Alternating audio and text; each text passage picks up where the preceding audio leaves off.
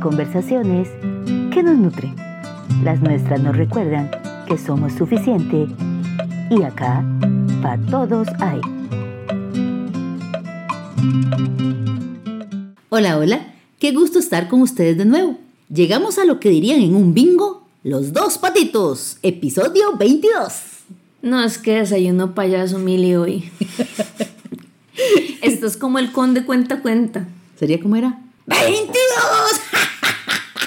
Estaríamos como para la época que algunos celebran, ¿verdad? Exactamente.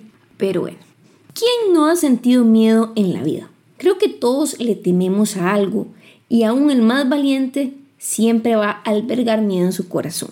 Hay algo respecto al miedo que he notado.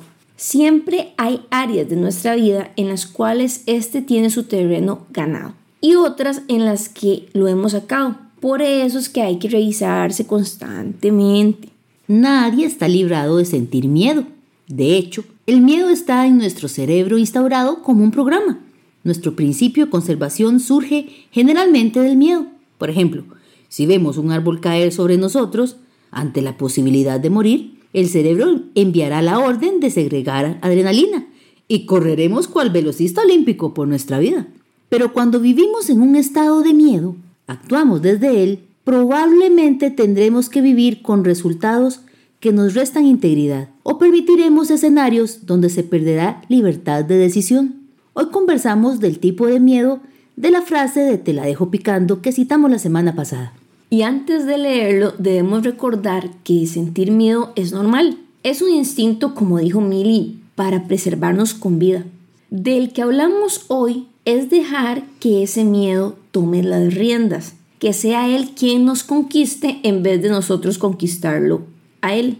Walter Rizzo dijo, el miedo corrompe porque nos hace negociar con nuestros principios. El verbo corromper entre sus significados tiene el de hacer que un cuerpo o sustancia orgánica se descomponga de manera que huela mal o no se pueda utilizar. ¿Cuántos nos hemos paralizado del miedo y no logramos hacer lo mínimo por cambiar una situación? Esto me trae a la memoria a Toti, ¿recordás? Toti era una perrita chihuahua que era ya anciana cuando la adoptamos. Tenía incontinencia y nunca ladraba. Era un amor de perrita. La teníamos con una camita en la cochera, en una caja con su cobijita. Pues resulta que cuando yo llegaba en el carro y ella veía que iba a meterme, no se alejaba, no se ponía a salvo. Se quedaba temblando como gelatina, cerrando un ojo, y con el otro observaba el carro acercarse y temblaba mientras la luz de marcha atrás la iluminaba. Era tanto su miedo que ni el instinto de supervivencia la hacía moverse. De hecho, yo recuerdo que uno de los chicos de Milly la llamaba y ella a veces no reaccionaba, nada más se quedaba viendo el carro. el, eh, Milly sabía. Sí, claro. Yo procuraba entrar con cuidado para no, para no majarla, ¿verdad? Porque ella no se movía de ahí. E, era muy gracioso. Y después ella temblaba, temblaba. Y cuando Milly paraba el carro, hasta que decía, donde descansaba de, de, de que el carro entraba. Pero hay que aclarar, Milly sabía. Sí, sí. O sea, yo, yo lo hacía con cuidado porque sabía que no se movía. ¿Cuántos hemos permitido cosas que dijimos jamás, jamás vamos a dejar que nos pasen por puro miedo? Todos. Y siendo sincera, yo lo he hecho. No es que me sienta muy orgullosa de ello, pero si dejamos que un pensamiento de temor tome el control, lo vamos a permitir.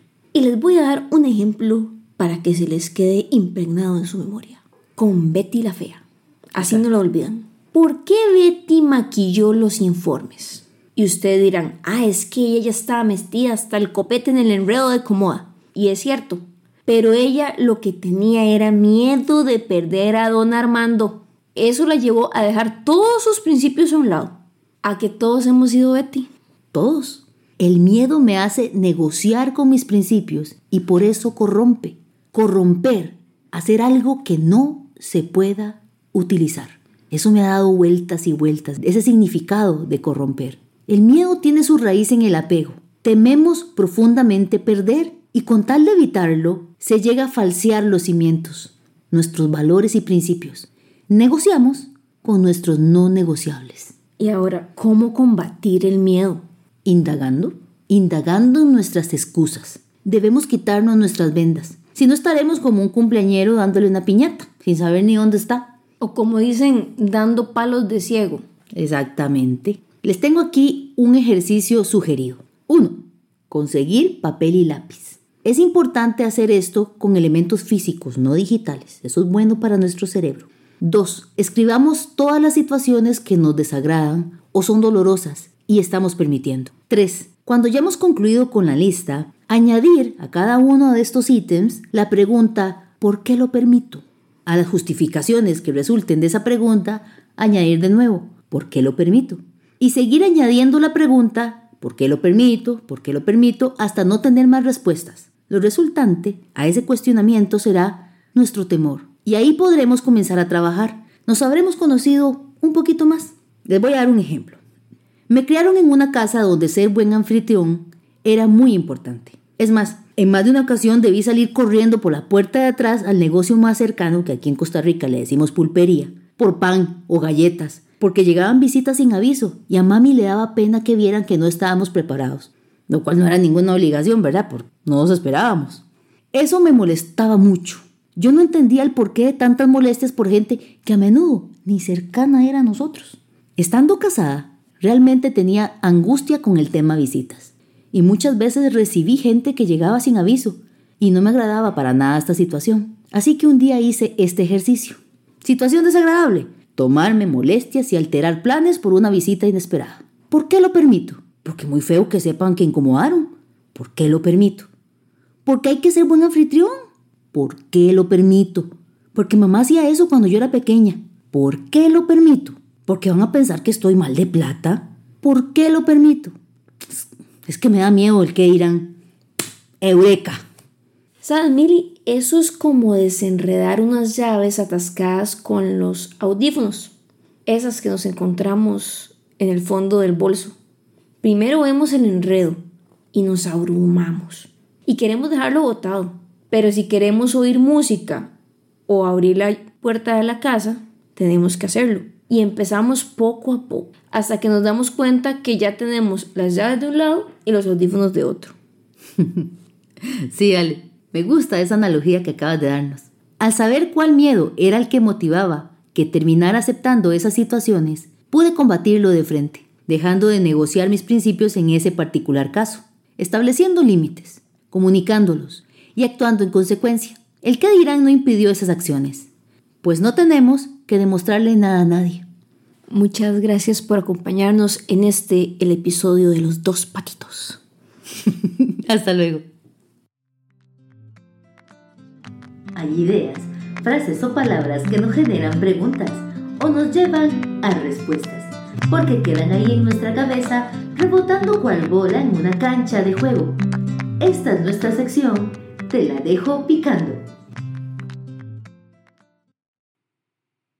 Amo esta fruta. Por eso el siguiente refrán me quedó picando. Andando la carreta, se acomodan los aguacates. El miedo a fracasar es la causa de la parálisis por análisis. La semana que viene le quitaremos exceso de peso al significado de la excelencia. Te la dejo picando.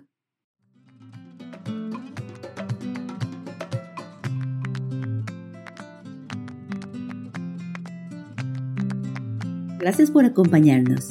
Nos encontramos la próxima semana. Te recordamos que en Instagram y Facebook somos Identidad para Todos Hay.